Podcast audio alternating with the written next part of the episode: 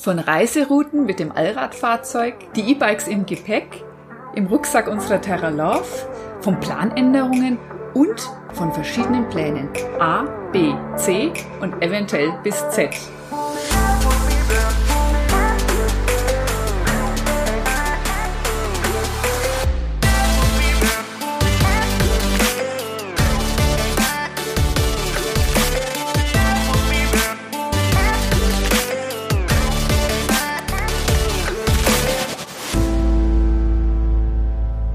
Wir gehen alle in Riesenschritten den Sommerferien entgegen und normalerweise wollten Dennis und ich schon ja seit zwei Wochen unterwegs sein, nicht in die großen Ferien, sondern auf unserer großen Reise. Und zwar war der ursprüngliche Plan, Richtung Kambodscha unterwegs zu sein. Dann kam die Corona-Krise und es hat alles verändert. Für viele von uns sind die Pläne einfach anders gelaufen und das Leben hat sich geändert. Und laufen immer noch anders, klar. Laufen aktuell anders, ja. Manche Reisepläne auch für die großen Ferien sind jetzt anders. Ja, und ich würde sagen, jetzt drehen wir einfach mal das Rad zurück und schauen mal, wo wir im März dieses Jahres standen. Ja, also im März dieses Jahres war ich ganz massiv beschäftigt mit der Reiseroute unserer großen Reise nach Südostasien mit unserem, mit unserer Terra Love, also unserem Expeditionsfahrzeug. Und den E-Bikes, die wollen wir e auf jeden Fall mit dabei haben in unserem kleinen Rucksack oder großen Rucksack der Terra Love. Großen Rucksack, ja. Da ist ja hinten so eine Box dran, wo wir die E-Bikes reinmachen können. Und damit wollten wir nach Südostasien fahren und zwar nach Kambodscha. So, die Idee war, dass wir dann in Kambodscha mh, hm, die unser Fahrzeug abstellen und mit den E-Bikes 20.000 Kilometer zwei Jahre lang, das ist keine Riesengeschichte, ja, vielleicht müssen wir erwähnen, wir sind ja die ganze Strecke von Deutschland bis Thailand schon mit dem Fahrrad beziehungsweise E-Bike geradelt. Das stimmt, wir wollten ja fortsetzen, unsere Reise dort fortsetzen. Genau, das machen wir immer so, dass wir eben eine bestimmte Reiseetappe haben und dann reisen wir dort wieder hin. Oftmals haben wir das mit dem Zug gemacht. Naja, genau, mit dem Zug nach Rumänien sind wir mit dem Zug fahren, um auf zur zweiten Etappe zu fahren. Also äh, zur zweiten Etappe damals mit der Transost-Expedition, so haben wir das genannt. Und dann haben wir einmal die Transsibirische Eisenbahn genommen, um dann äh, bis zum Balkalsee zu fahren, da wo wir eben aufgehört haben, unsere Reise. Und das diesmal, ja, wollte es, wollte es, wollte es, war die Planung, mit unserem Fahrzeug zu fahren. Genau. Und äh, das Problem war ganz einfach, dass wir, oder kein Problem, also wir wollten unser Fahrzeug dann in Kambodscha abstellen bei einem Freund von uns, der hatte ein, der hat ein kleines Resort, das hat er jetzt leider Gottes auch verloren durch Corona also Katastrophe für ihn. Aber wie auch immer, wir wollten da hinfahren, unser Auto abstellen für zwei Jahre und dann mit dem E-Bike von äh, E-Bikes mit unserem Ayache hinten im Hänger von Kambodscha nach Thailand, nach Myanmar, nach Laos fahren und äh, wieder nach Kambodscha. Das ist ein großer Kreis durch Südostasien und dabei wollten wir Elefantenresorts besuchen. Und zwar aus einem Grund, weil in Südostasien sind die Elefanten bedroht. Das wissen viele Menschen gar nicht. Und, ähm, und auch werden die sehr häufig gequält. Dadurch, dass die Menschen auf den Elefanten reiten, in, in vielen Touristenbereichen, das ist für die Elefanten eine Art Quälerei, weil die da ewig in der Sonne stehen müssen. Und dann müssen sie auch teilweise von der Diskothek tanzen oder was auch immer. Auf jeden Fall ist, sind die Elefanten eine Belustigung für Touristen. Und ähm, ganz viele Menschen wissen auch gar nicht, dass das für die Elefanten schlimm ist oder. Na, die werden halt gequält, das ist das Problem. Ist, ist nicht artgerecht, die Haltung. Genau. Aber mittlerweile gibt's auch Resorts und Plätze, wo die Elefanten artgerecht gehalten werden.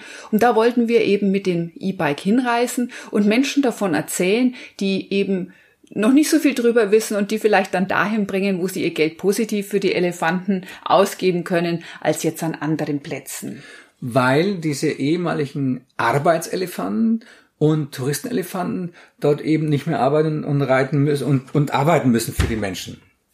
Ja, jetzt ging es aber erstmal, wie kommt man überhaupt diese ganze Strecke mit dem Fahrzeug wieder zurück nach Kambodscha? Und wir hatten das ja mit dem Fahrrad ursprünglich bereist und größte ja, Schwierigkeitsgrad für uns war, wie kommen wir mit unserem Hund nach China? Ja. Und das ist eine Wahnsinnsgeschichte und die werden wir euch auch irgendwann erzählen. Äh, wir haben das dann auch geschafft, unseren Hund nach China zu bringen. Nur mittlerweile haben wir Recherchen gemacht und haben festgestellt, dieser Grenzübergang geht überhaupt nicht mehr für Hunde. Naja, es gibt drei Reiserouten nach Südostasien mit unserem, mit unserem Fahrzeug. Und dann haben wir gedacht, okay, jetzt fahren wir halt wieder durch Russland und nach, äh, durch ganz China und dann wären wir schon in Südostasien. Und, und das Ding war ganz einfach, dass die Grenzen für Hunde in China zugemacht haben. Also kurz vor unser paar, ich glaube im Dezember letzten, letzten Jahres waren die Grenzen auf Einschlag dicht.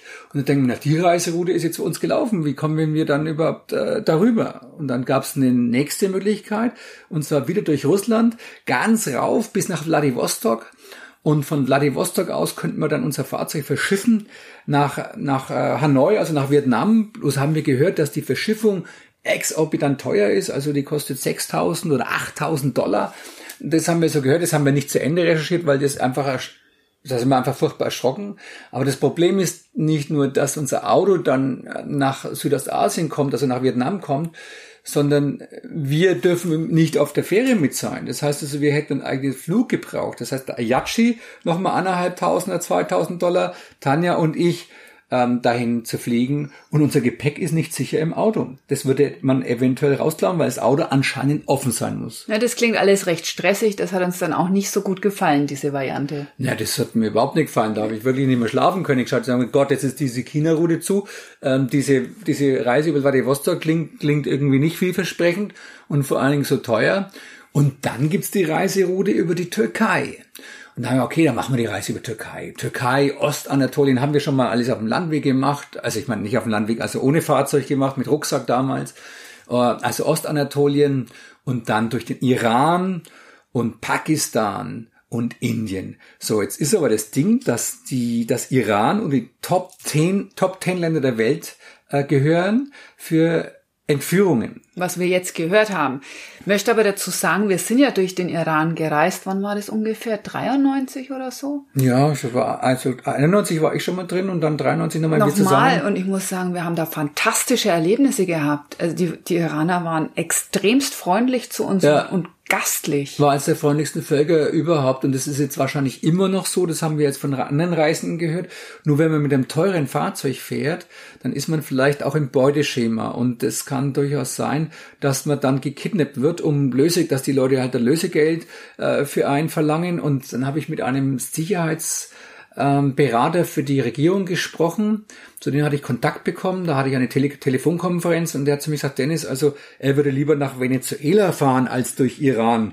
Ich sage, Venezuela? Venezuela ist ja, ich meine, das würde man sicherlich nicht überleben im Augenblick, weil da so viel politische Unruhen sind. Und äh, also exorbitant viele Entführungen. Also haben wir gedacht, na okay, was machen wir denn? Also wenn wir durch den Iran fahren und es dann schaffen, dann dürfen wir auf keinen Fall, das war so der Ratschlag, das vorher irgendjemanden sagen, sondern wir müssen einfach ad hoc fahren, weil wenn man jetzt das der Polizei vorher sagt und vielleicht Polizeischutz haben möchte, dann weiß man ja auch nicht, wie die Polizei steht und dann warten die Entführer erst recht da, weil sie dann schon wissen, dass wir kommen. Ja, da hatten wir so einige schlaflose Nächte, muss ich sagen. Ja, und dann hat man mir, hat man mir gesagt, also in diesem Telefonat, ja, Dennis, wenn du aber dann den, durch den Iran gefahren bist, dann musst du nach Pakistan. Und Pakistan ist im Augenblick auf der Topliste für Terroranschläge. Und wir müssten 300 Kilometer an der ungesicherten afghanischen, afghanischen Grenze entlang fahren. Mit Polizeischutz. Und weil die ohne Polizeischutz, äh, Polizeischutz lassen einen gar nicht durch. Und wenn man dann durch Pakistan kommt, dann muss man also von Pakistan nach Indien und das sind absolute Erzfeinde. Also die Pakistaner und die Inder, die Grenze, äh, die es da gibt, die ist äh, auch eine sehr schwierige Grenze. Naja, aber vielleicht gibt's ja irgendjemanden von euch, die da tolle Erfahrungen gemacht haben kürzlich. Wir sind natürlich immer begeistert und offen, wenn wir da auch was mitkriegen oder informiert werden. Also das sind jetzt alles Dinge, die wir gehört haben. Wir können das natürlich nicht unterschreiben und wir wissen auch nicht, wie sich's entwickelt. Also es, es ist spannend und ich denke, es bleibt spannend. Es ist nämlich so, wenn man, wir haben uns jetzt auch gedacht, wenn wir jetzt die, die, die europäischen Grenzen sind jetzt offen, aber die internationalen Grenzen, die teilweise auch aufgehen, aber man weiß ja nicht, wie sich Corona verhält. Es verhält sich ja wahrscheinlich antizyklisch. Davon kann man ausgehen, dass plötzlich eine Grenze zu ist. So, jetzt, das muss man sich mal vorstellen. Man ist dann im Iran oder in Pakistan mit so einem, mit so einem Wohnmobil, mit der ganzen Ausrüstung für drei Jahre. Das ist ja wirklich ein großer finanzieller Aufwand. Und plötzlich machen die das dicht und man hat für das Fahrzeug nur eine Aufenthaltsgenehmigung vielleicht von einem Monat. Also muss man nach einem Monat mit dem Auto raus. Können wir nicht, weil wir, weil, weil, ähm, weil, die, weil Corona dann vielleicht die Grenzen dicht gemacht hat. Also muss man als Person raus das Auto dort stehen lassen. Also das eigentlich auch kein Mensch. Ja, und da muss ich sagen, also das habe ich mal alles durch den Kopf gehen lassen damals. Und dann kam eben wirklich also diese Situation äh, mit dem Lockdown und ich habe gedacht, Gott sei Dank.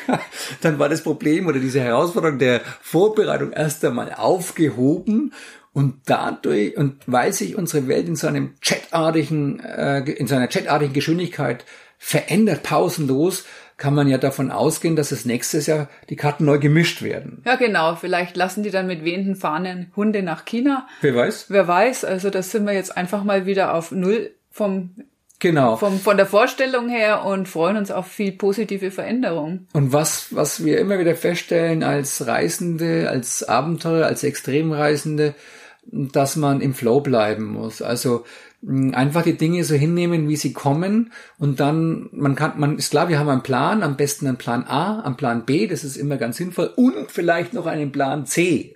Ja, und dann aber ganz flexibel zu sein, wenn keins von A, B, C klappt, dass man doof. sagt, okay, wir machen Z. Z. Ja, gut. Naja, also. Ja, manchmal äh, macht man sich um Dinge Sorgen, die passieren könnten und wenn man dann in dem Land ist oder in der Situation, dann kommen tausend andere Dinge rein, mit denen hat Mensch vorher noch nie gerechnet. Ja, ähm, wir wollen einfach mal darüber sprechen, wie komplex so eine Vorbereitung ist und auch äh, mit der Ausrüstung. Ich meine, das ist eine ganz andere Nummer, die Ausrüstung dafür. Das ist wieder ein anderes Thema. Jetzt geht es ja nur mal um die, um die Wahl der Reiseroute, der geeigneten Reiseroute.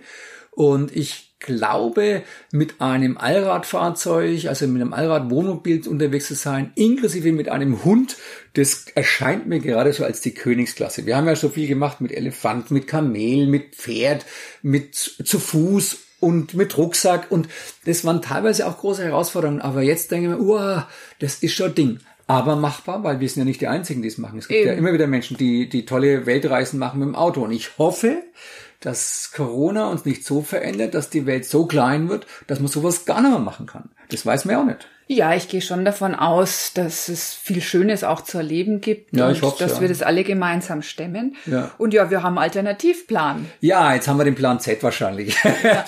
also nach wir waren ganz froh, dass jetzt eben Norwegen aufmacht. Ne? Ja, wir haben, wir, wir sind ja letztes Jahr haben wir eine Testfahrt gemacht durch Norwegen bis zum Nordkap rauf mit unserer Terra Love, also unserem Fahrzeug, inklusive unseren Bikes, unseren E-Bikes drin.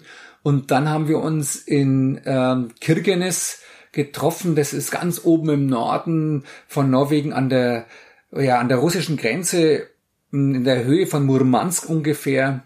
Und da haben wir, da sind wir also auf eine Expedition gegangen, auf eine, auf eine ja, auf eine Pionierfahrt im Polar, im russischen Polarkreis. Und weil wir uns da mit dieser Gruppe getroffen haben, da war ein Deadline, da mussten wir an einem speziellen Tag dort sein, hatten wir also gar nicht so viel Zeit, uns Norwegen anzuschauen. Und ich muss sagen, Norwegen ist eins der schönsten Länder, die wir jemals bereist haben, weil das ja jeder Quadratzentimeter schön ist. Das ist einfach diese, unglaublich. Diese Klarheit, diese Frische, diese Schönheit. Ja, diese, die freundlichen Menschen und die, die abwechslungsreiche Landschaft, die Küstenstraße, die Fährverbindungen und also ich, ich habe teilweise gemeint, ich bin in einem in, ein, in einem Fantasieland, in, ein, in einem Märchenland. Und dadurch, dass wir dann wirklich dieses, ist ja von, von Deutschland aus, also von, von Bayern, wo wir jetzt leben, ist es äh, bis zum Nordkap sind es ungefähr, soweit ich jetzt mich erinnern kann, viereinhalbtausend Kilometer. Und jetzt wollen wir uns einfach das nochmal angucken mit Zeit. Ja. Und wollen, wollen euch davon berichten, wollen fotografieren. Vielleicht finden wir ja Nordlichter. Der Nordlichter, genau, also das ist ja das ist das Ding. Also ich will unbedingt mal Nordlichter sehen in meinem Leben, das war schon immer der Fall. Und die Tanja hat es schon einmal gesagt, komm, wir fahren mal in den Norden. Und ich sagte, nee, nee, wir fahren nach Süden, ich fahre dahin, wo es warm ist. Und naja, und jetzt haben wir letztes Jahr das eben mit dem Norden mal äh, an mir, uns angeguckt und ich bin absolut begeistert. Und jetzt wegen Corona können wir die große ähm, diese große Reise jetzt nicht starten, aber jetzt, wenn wir in den Norden fahren, ist auch eine große Reise, weil ich gehe davon aus, dass es 15.000 Kilometer sein werden mit dem Fahrzeug. Und unsere E-Bikes werden wir testen, den Hundeanhänger. Und dann werden wir so Tagesexkursionen machen mit den Bikes, also das könnte schon eine geile Nummer werden. Da bin ich mir sicher, dass es schön wird.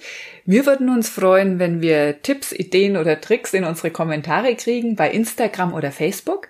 Wir werden von der Reise berichten und ich denke auch im Podcast werden wir davon erzählen. Genau, man kann und, uns auch auf, auf, auf YouTube eine Frage stellen und so. Also es gibt ja ein paar Kanäle. Ähm, und es geht ja nicht nur darum, äh, wenn ihr jetzt was wisst, was ihr uns sagen könnt, sondern äh, wenn ihr was wissen wollt, äh, sind wir ja auch gerne bereit, euch da eine Antwort zu geben.